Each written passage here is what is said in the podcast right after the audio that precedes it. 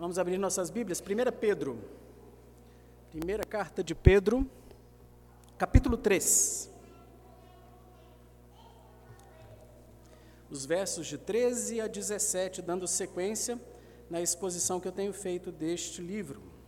1 Pedro, o capítulo 3. Meditaremos nos versos 13, 14, 15, 16 e 17.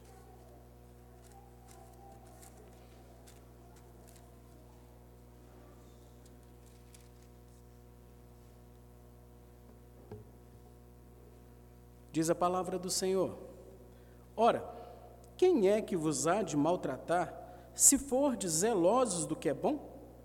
Mas, ainda que venhais a sofrer por causa da justiça, bem-aventurados sois.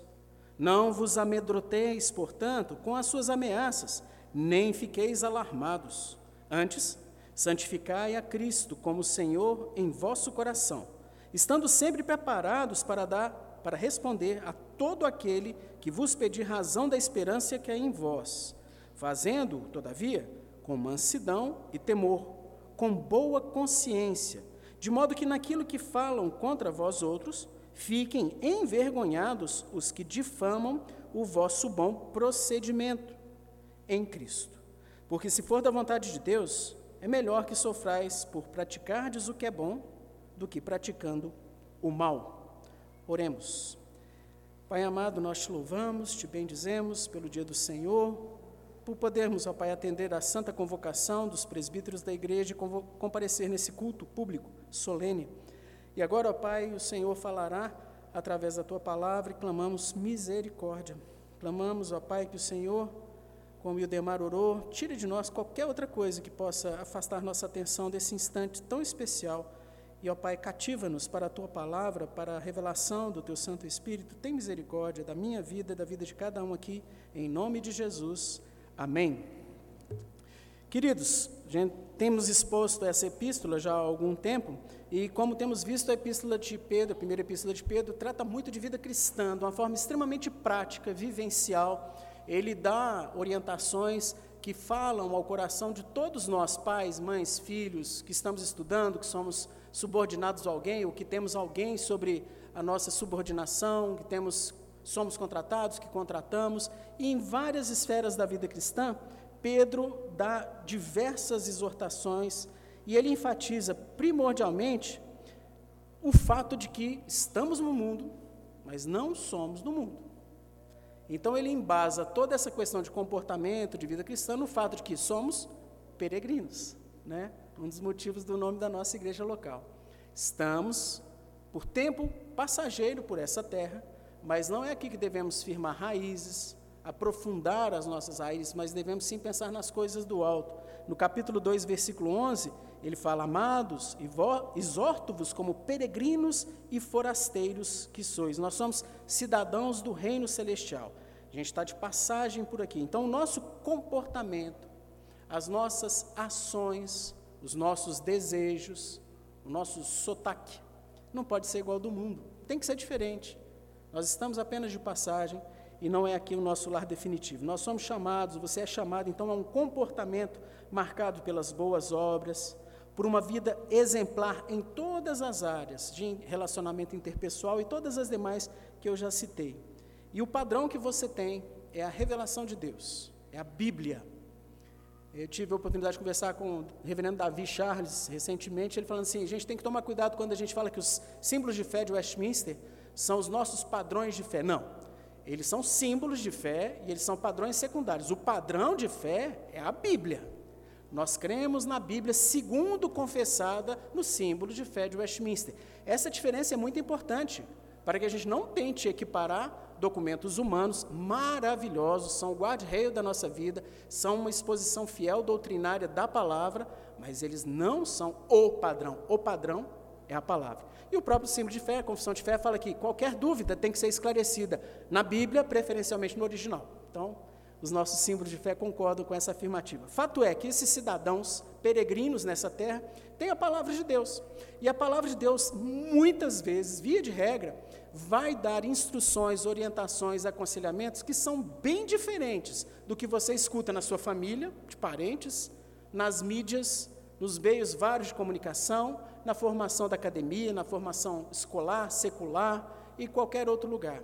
Então, cidadãos peregrinos do reino, ouçamos essa exortação e admoestação que Pedro nos dá para uma vida de santidade e as consequências que essa vida de santidade terá para nós.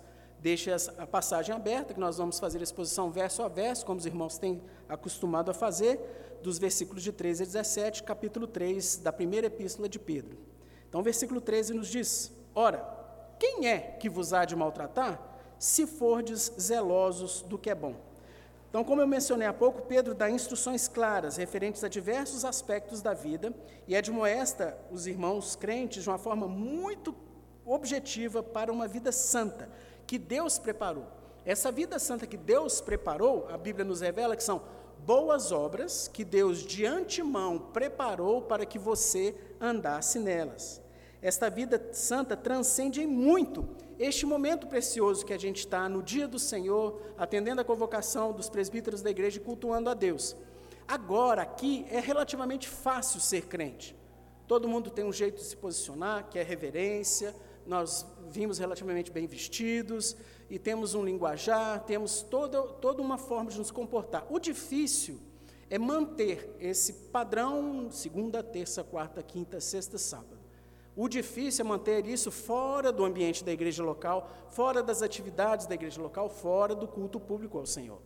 Então é para isso que somos chamados. A vida santa deve ser evidente em todas as atividades diárias e todos os dias da semana. A vida santa não é exclusiva do dia do Senhor, do domingo, o sábado cristão. Os irmãos que negam o quarto mandamento, né, dizem que não negam, mas negam. Não, todos os dias são santos para mim. Não pode, isso é uma falácia, você não pode inverter. Apesar de que é uma falácia baseada numa coisa que tinha que ser verdade. Realmente, todos os dias tem que ser santos para você. Há um dia especial que é santificado, mas os outros dias você tem que ter um comportamento santo, mesmo que não seja o dia do Senhor. Esta parte da falácia está certa. Então, cuidado, atente para a sua vida, saindo da igreja, continuando seu, sua rotina diária para todas essas atividades seja as relações do trabalho, seja as relações de estudo na academia, seja nas suas recreações, como você tem tido algum tipo de entretenimento, seja no relacionamento marital, familiar, pais e filhos, maridos e mulheres. Pedro associa a obediência a esses preceitos a várias bênçãos na presente vida. Então, no versículo 13, esse primeiro que a gente está começando, ele faz a indagação: Ora, quem vos há de maltratar? Quem? Se você está agindo bem, você está fazendo a coisa correta, quem vos há de maltratar? O resultado, então, ordinário, habitual, de um comportamento bom, de obediência, são bênçãos e provisão do Senhor. Ordinariamente, quando você se comportar bem, quando você se comportar obedecendo os preceitos da palavra de Deus, ordinariamente as coisas fluirão bem, as coisas darão mais certo, haverá menos atrito, menos problemas de relacionamento, menos problemas de subordinação e vários outros aspectos. E nessas áreas, nessas esferas que eu falei também, você não terá motivo para temer as autoridades, você não terá motivo para ficar temendo o seu chefe, e todas as vitórias que você experimentar, academicamente, intelectualmente, sentimentalmente, profissionalmente, serão motivo de glória a Deus, não a você. Você glorificará a Deus por mais um êxito, por mais uma conquista, por uma coisa que você ganhou, que você desejava muito, e Deus será glorificado, porque você não tem que ficar com medo por estar fazendo o que é bom. Quem vos há de maltratar se fizerdes o que é correto, se fizerdes a obediência, né, seguides a obediência à palavra de Deus. Mas sempre essas vitórias, essas conquistas e essas bênçãos têm que glorificar a Deus. É muito comum, queridos, a gente, é, quando consegue alguma coisa, um êxito, um concurso, um diploma, ganha alguma coisa, bater no peito falando, está vendo? Eu ganhei. Glória a Deus. Alegre-se sim. Pode até compartilhar com o pessoal, falando, queridos, alegrem-se comigo. Glória a Deus porque tem, mas jogue a glória para o Senhor. Né? A gente é muito receptivo para louvores, né? floreios, cuidado, que essa parte da nossa vida é muito fácil você cair e se deixar levar pela sedução. Então, quando você for correto, pontual no seu serviço, fiel, verdadeiro, responsável e justo, Enfim, quando você for zeloso do que é bom e seguir os preceitos do Pai, ordinariamente, normalmente, você não vai ser maltratado. Nem pelo seu próximo, nem pelo seu patrão, nem pela chefia imediata, nem por uma autoridade instituída. Ordinariamente isso não acontecerá. Porém, haverá exceções na sua vida. E Pedro não se furta de falar dessas verdades. Nós não pregamos, nós não cremos, porque a Bíblia assim não referenda evangelho da prosperidade, ou se você é crente, tudo sempre dará certo na sua vida. Isso é uma heresia, isso não está na palavra de Deus. Então o versículo 14 complementa, veja lá. Mas, ainda que venhais a sofrer por causa da justiça, bem-aventurados sois, não vos amedronteis, portanto, com as ameaças, nem fiqueis alarmados. Então pode acontecer, você justo, crente, fiel, não nega o nome do Senhor, está tendo um comportamento padrão, e ainda assim você passa algum momento de dificuldade. A palavra de Deus te garante bênçãos e provisão do Senhor, sim, mas também afirma que os crentes verdadeiros têm o privilégio, a honra de sofrer pelo nome de Jesus. E ele chama, Pedro dá o termo de bem-aventurados. Lembra do Sermão da Montanha? Jesus usa várias vezes, né? muitíssimo agraciados, muito, muito abençoados, bem-aventurados. Todos aqueles que passam por algum momento de tribulação, dificuldade ou perseguição pelo nome de Cristo são abençoados quando passamos por essas situações, devido a uma vida reta, por não abrir mão das verdades, não negociar com o que você crê segundo a palavra de Deus e você venha sofrer, mas você não transige com a verdade, você não transige com a palavra de Deus. O ponto fundamental é: quando você sofre por causa da justiça, você é bem-aventurado. Se você está sofrendo por não abrir mão da palavra, por não abrir mão de seguir o que Deus te orienta para seguir, de fazer aquela coisa da forma que Deus te orienta a fazer, e você sofre por causa disso, glória a Deus. Só lhe deu glória. Bem-aventurado você é, porque Deus está te dando um privilégio. Aqui eu vou fazer uma advertência grave. Muitos têm passado por diversas dificuldades e problemas, mas tais problemas e dificuldades não surgiram por causa da justiça, não surgiram pelo nome de Cristo, mas sim como consequência de um ou mais erros. E você faz a escolha errada, toma uma decisão que você sabe que não está segundo a vontade de Deus, e você sofre consequência. Tais problemas muitas vezes são evidências de uma disciplina da parte de Deus para te trazer para o caminho correto. Deus é um pai amoroso, que a seus filhos disciplina com amor. Ele está vendo que a ovelha está desviando do caminho, Lá vem vara, lá vem cajado e vai trazer a ovelhinha pelo pescoço, se necessário for, para o caminho correto. E se você é um crente, se você é ovelha do Senhor, fique em paz, vai ter vara, vai ter cajado, se necessário for. Se você se desvia, se você erra na escolha, se você não decide segundo a multidão dos conselhos dos irmãos mais velhos da igreja, da liderança da igreja, das instruções claras da palavra do Senhor, pode ter consequência. Caso você esteja então passando dificuldade no seu trabalho, um patrão que está pegando o seu pé bem especificamente, sendo bem rigoroso com você especificamente, se os seus rendimentos nunca são suficientes no final do mês, o mês está esticando e o dinheiro já acabou e as contas estão chegando, tal, mas ao mesmo tempo, você é atrasado, você não é pontual, você fica enrolando no trabalho, você é preguiçoso, você não respeita a autoridade que Deus colocou na sua vida no ambiente do seu trabalho, seu chefe.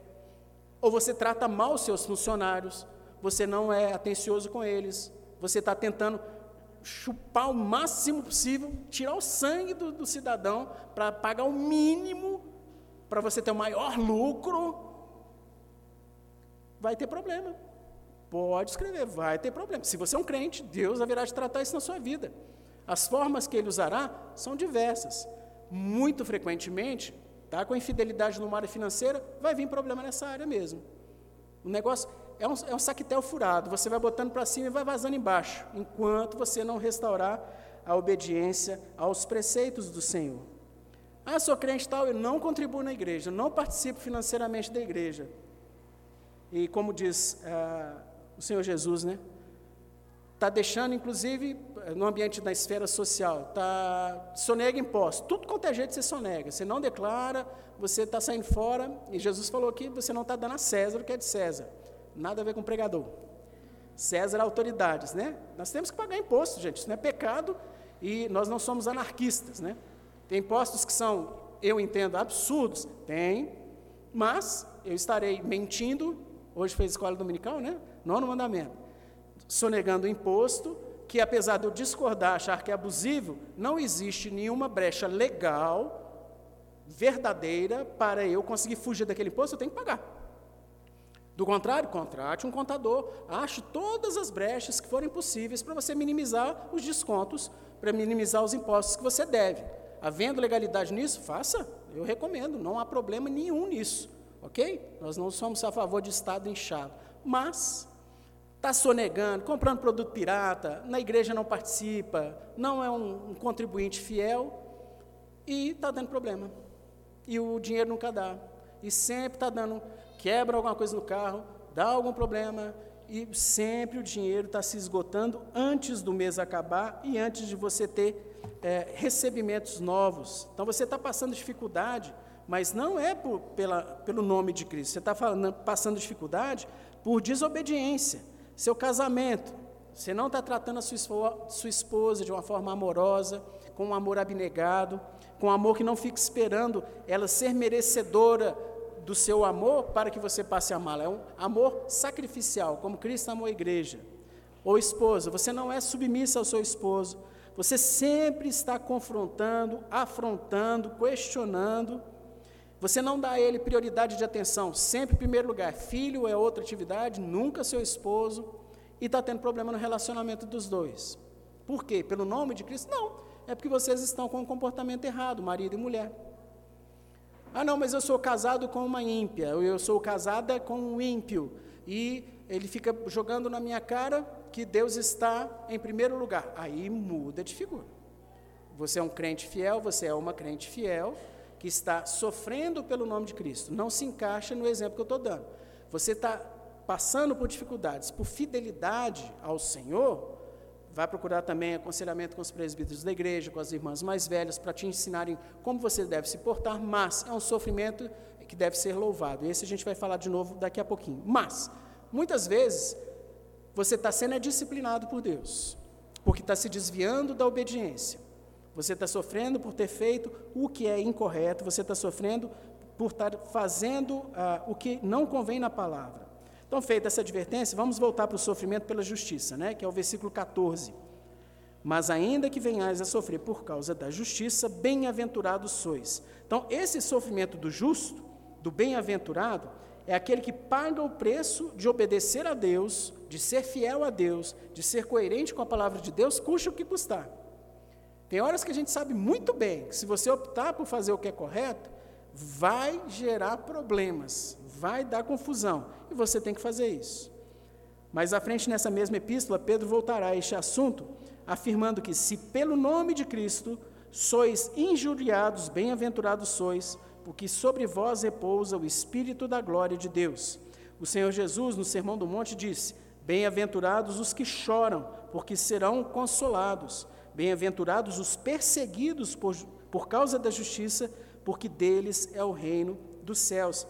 Então, voltando àqueles exemplos que eu dei anteriormente, se você é pontual no seu trabalho, você é organizado, você labuta, você se esforça, você é respeitoso, você é diligente, você é conhecido por todos já como crente. Você é aquele cara, por exemplo, no ambiente dos homens aí, está tendo a rodinha de escarnecedor, de piada pornográfica, tá, na hora que você chega, tem aquele bochicho, né? Ih, chegou cara. Benção. Glória a Deus. Você desfaz rodinha de escarnecedor. Ó, que luz, né? Bênção. Quando você chega, acaba esse tipo de conversa. E todo mundo sabe que você é crente. O pessoal faz gracinha com você por causa disso. E no seu comportamento, e por causa das suas ações, você é discriminado, você é perseguido, e você está passando algum tipo de aperto financeiro ainda assim mas se mantém fiel ao Senhor, não vai roubar, não vai passar, no caso do médico, né? Recibo de consulta que você não prestou para ter algum tipo de abatimento. Você está sendo fiel, glória a Deus. Se Deus está te permitindo passar por algum momento de aflição, glorifique o nome dEle, Ele está trabalhando na sua vida. Se em sua em casa, então, você é cuidadoso com a sua esposa, amoroso com a sua esposa, respeitoso, carinhoso, e assim ela te maltrata ainda assim, Glória a Deus, seja paciente, clame a Ele que transforme o coração, a mente dela. Da mesma forma, você é submissa ao seu esposo, você é carinhosa com ele, dá atenção, e ele, muitas vezes, sendo ímpio ou sendo uma ímpia, né, joga na sua cara, ah, mas vocês vivem na igreja. Tal. Glória a Deus, glória a Deus, porque você está sofrendo por uma causa justa, que é o nome de Cristo. Né? Não deixe de congregar. Lógico que você vai sentar, igual o aconselhamento que a gente dá é cuidado com o ativismo na igreja, procure não se afastar do culto público, da assembleia solene, mas não fica na igreja segunda, terça, quarta, quinta, sexta, sábado, domingo.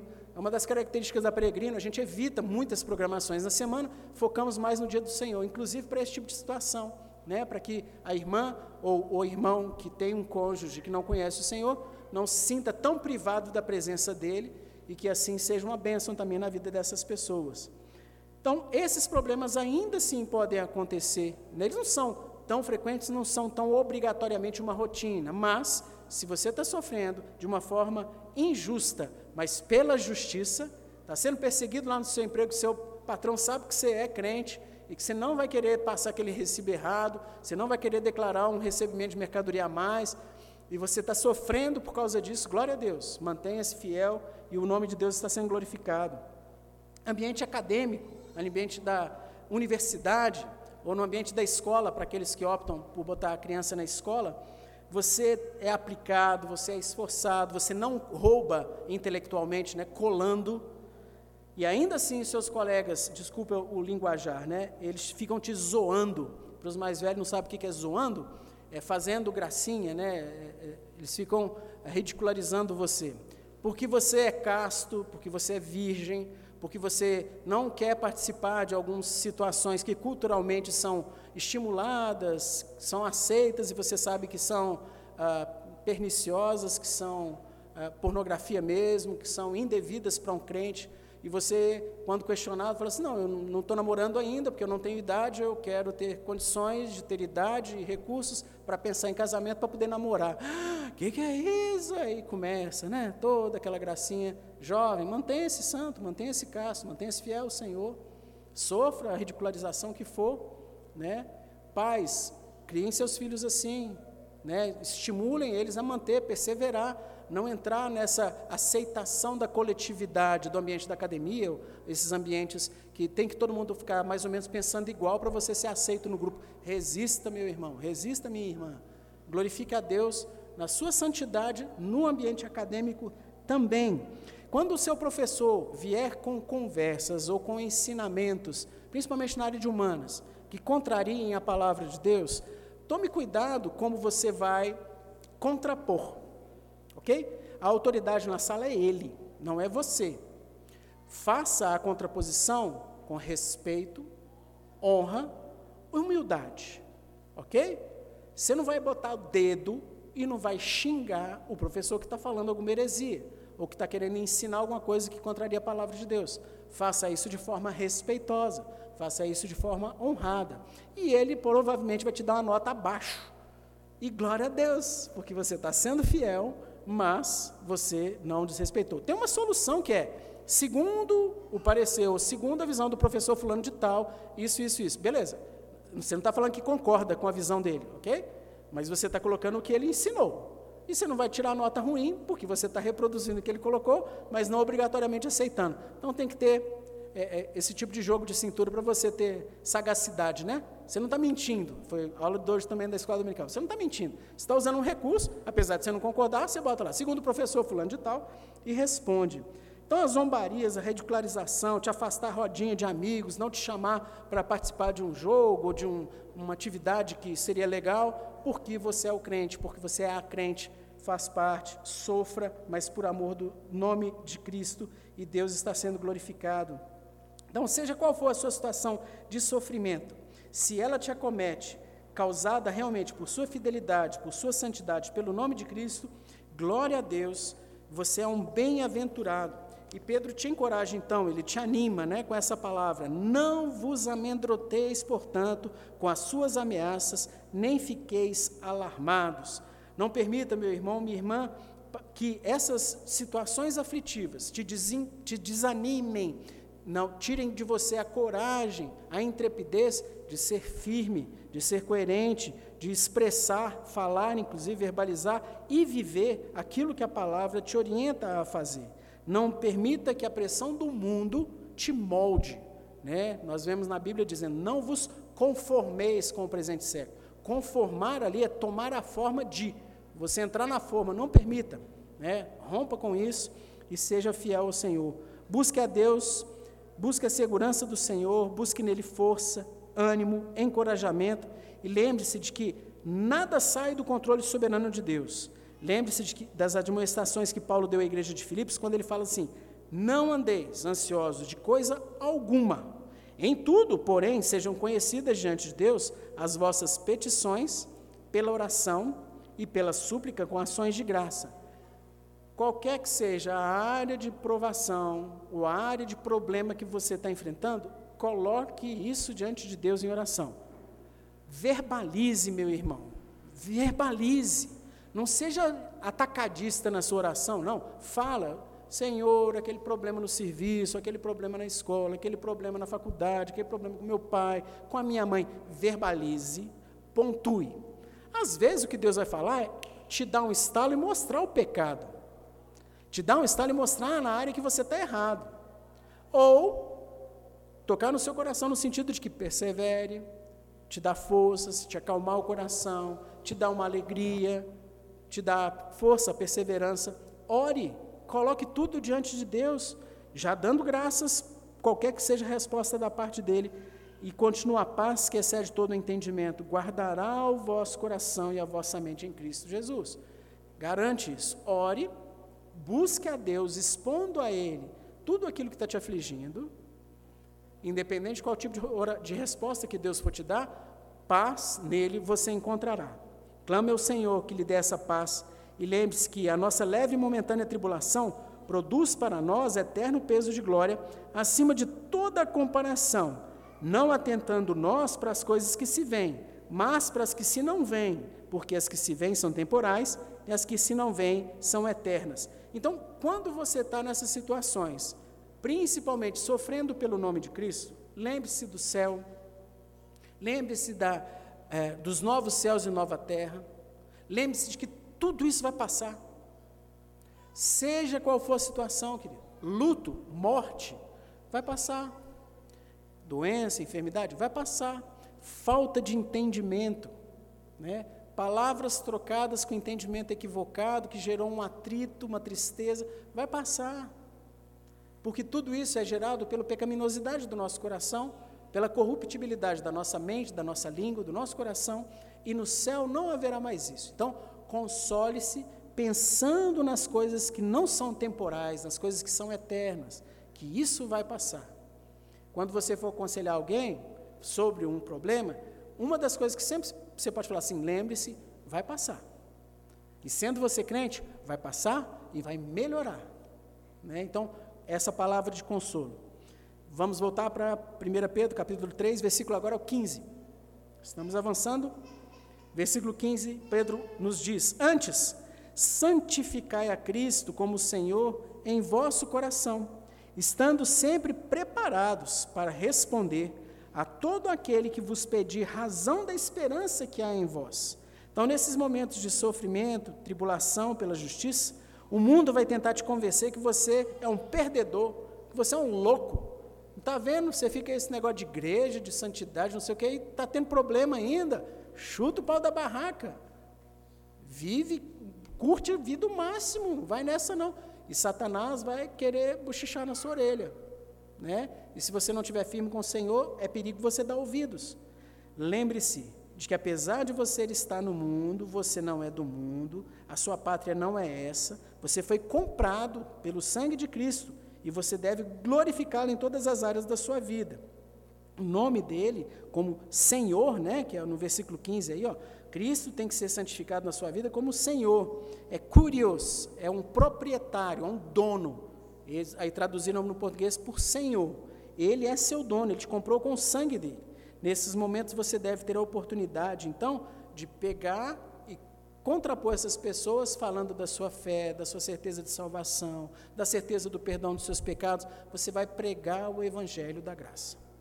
Fala da depravação total, fala de que todos nós nascemos carecidos da glória de Deus, mostra como nenhum de nós precisa ser ensinado a pecar, que as crianças desde a terra infância já são egoístas, avarentas, bocudas, briguentas. Isso é, vem de fábrica que se você não se arrepender do pecado, falando com seu interlocutor, você vai para o inferno. Você tem certeza da sua salvação e apresentar o plano da salvação para as pessoas, mesmo você passando por algum momento de necessidade, mesmo você passando por algum momento de tribulação falar do pecado, da necessidade de arrependimento, da necessidade de conversão, falar pelos méritos de Cristo, que ele já fez o pagamento necessário para a reconciliação, como Paulo falou com a igreja de Colossos, né? capítulo 1, versículo 5, por causa da esperança que vos está preservada nos céus, da qual antes ouvistes pela palavra da verdade do Evangelho.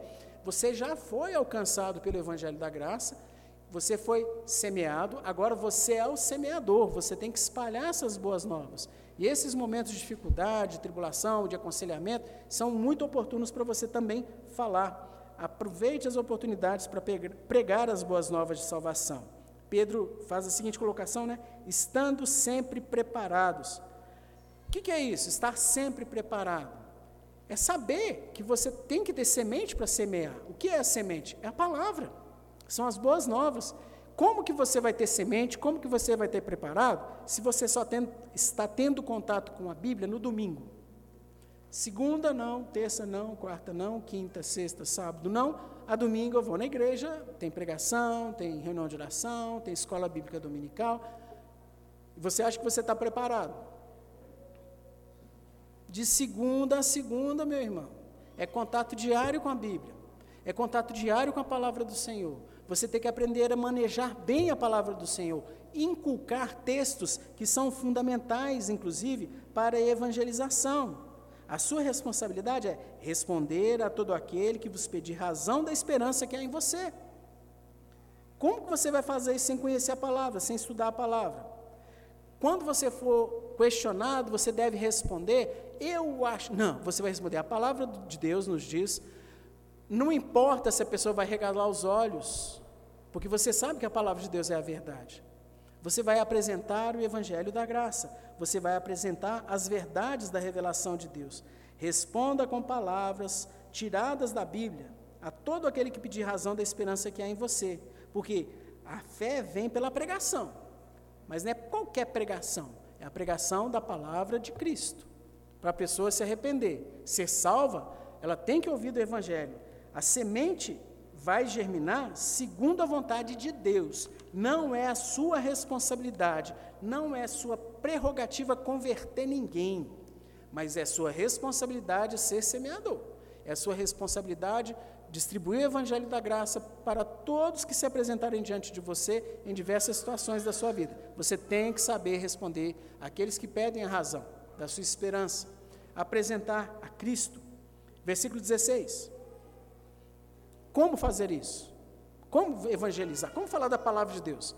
Fazendo-o, todavia, com mansidão e temor, com boa consciência, de modo que naquilo que falam contra vós outros, fiquem envergonhados os que difamam o vosso bom procedimento em Cristo.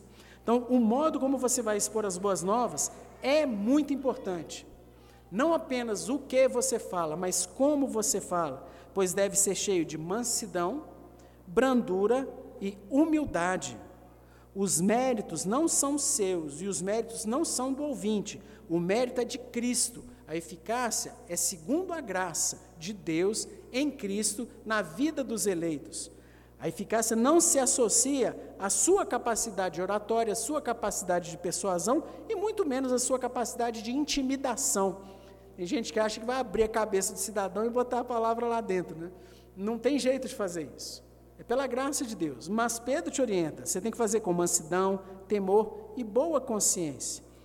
Tem que haver o temor, como assim, César? Temor de você se desviar daquilo que a palavra afirma, você acrescentar coisas que não estão na Bíblia, por exemplo, é, doutrina aí da prosperidade, né? Venha para a igreja, aceita Jesus que você vai ter o carro do ano, você não vai ficar mais doente. Já ouviu esse tipo de pregação, né? seus relacionamentos vão melhorar. Isso não está na palavra, isso é heresia. Você não pode pregar enganando. Não venha para a igreja peregrinos, que lá é uma igreja de pessoas totalmente abençoadas, que nunca vão te decepcionar. Isso é mentira. Não pode fazer isso, não está na Bíblia, não. Você não pode ludibriar as pessoas, seduzir a pessoa para ela vir congregar, ou para ela se converter, ou para ela ser persuadida de alguma forma. Apresente fielmente a palavra. Você não só não pode acrescentar esses artifícios, né, essa perfumaria para persuadir algum incauto, como você também não pode subtrair, subtrair. Falar de inferno? Sim.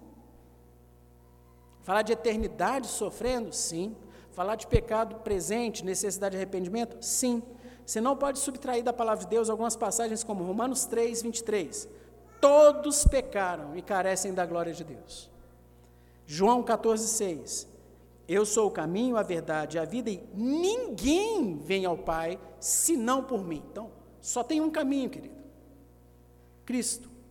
Aí as outras religiões, César, nenhuma leva a Deus, todas levam à morte. Eu sinto muito, isso tem que fazer parte da verdade que você fala.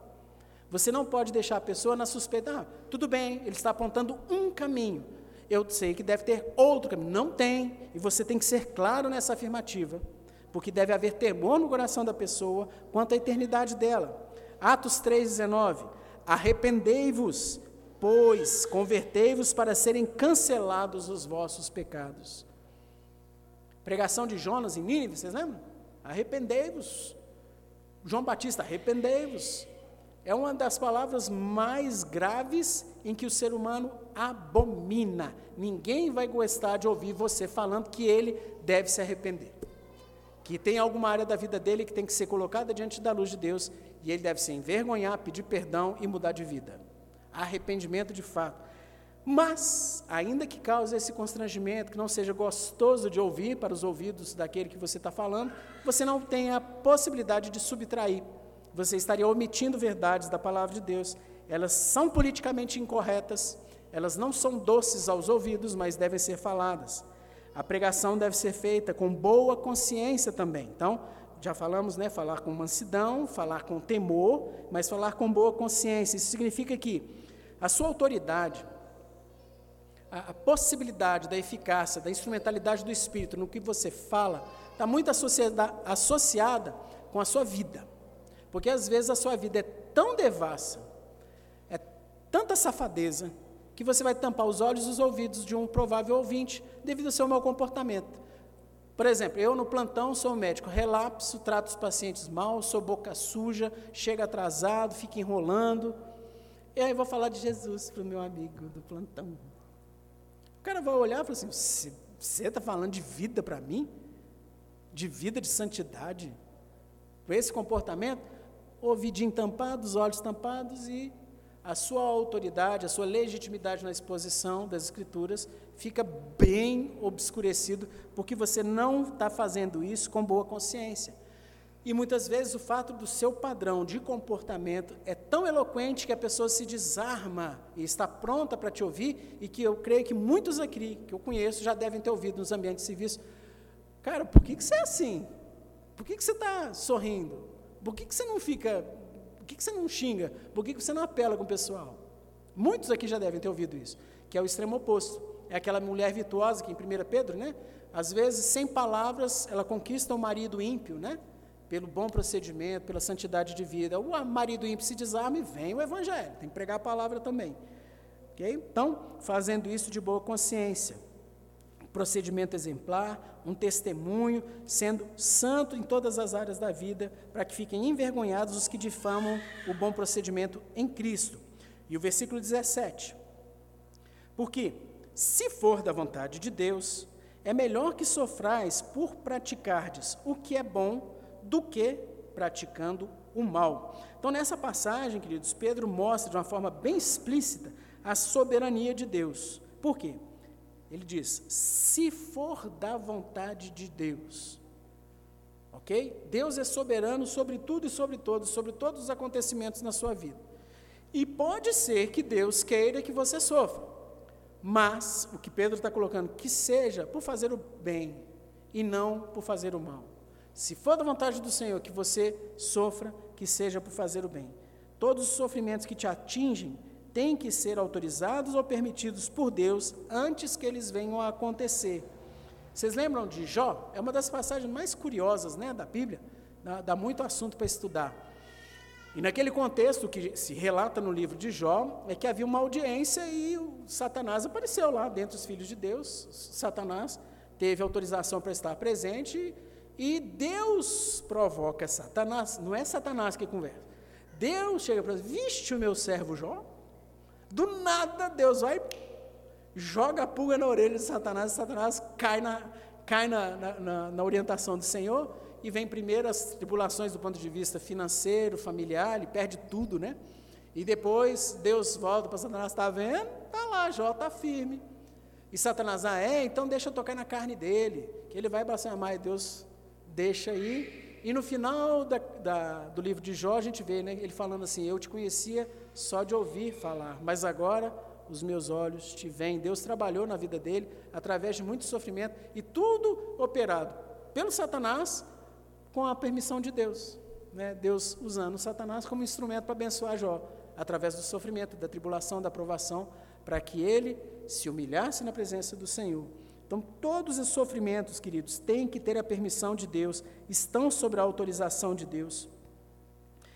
Tais sofrimentos podem ser permitidos pelo Senhor, mesmo que você tenha grande intimidade com Deus, uma vida devocional correta, tenha seus jejuns, participe da igreja, leia a Bíblia, seja um participante fiel, contribua, procure pregar a palavra de Deus, mesmo sendo cheio do Espírito Santo, Deus pode permitir tribulação na sua vida, para aperfeiçoamento. Esses que têm grande intimidade com o Senhor, inclusive líderes, estão muito sujeitos à arrogância espiritual, soberba. Né? Tá tudo tão bem, tão e Deus te afastará da soberba, muitas vezes usando os sofrimentos para te aproximar mais dele e para te afastar do risco da arrogância, da soberba e do orgulho. Tudo isso que vier será com autorização do Senhor, como ocorreu, por exemplo, na vida de Paulo, né, que experimentou um, o espinho na carne. Além de Jó, do Antigo Testamento, Paulo três vezes orou e Deus respondeu para ele: A minha graça te basta. Gente, Paulo orou, eu não sei como é que você ora assim, não, mas Paulo orou, o negócio deve ter sido bem tenso. Paulo orando, clamando. Imagina Paulo conversando com Deus, falando de viagem missionária, está escrevendo a palavra, passando epístolas para as igrejas, e com espinho na carne que o impedia várias vezes de viajar, de conseguir produzir. E ele argumentando com o Senhor, Deus falou assim: Não, não vou tirar. Meu poder se aperfeiçoa na fraqueza. E para que ele não se ensoberbecesse, Deus colocou um espinho na carne. Está lá na epístola, Paulo mesmo fala isso, para que eu não me ensoberbecesse com a grandeza das revelações, foi-me posto um espinho na carne. Então, sempre que você for defrontado com isso, coloque em oração, perguntando ao Senhor, pedindo ao Senhor que te esclareça. Pedro volta a te lembrar que o seu sofrimento pode ser consequência, sim, de um pecado imediato, como eu expliquei anteriormente, né?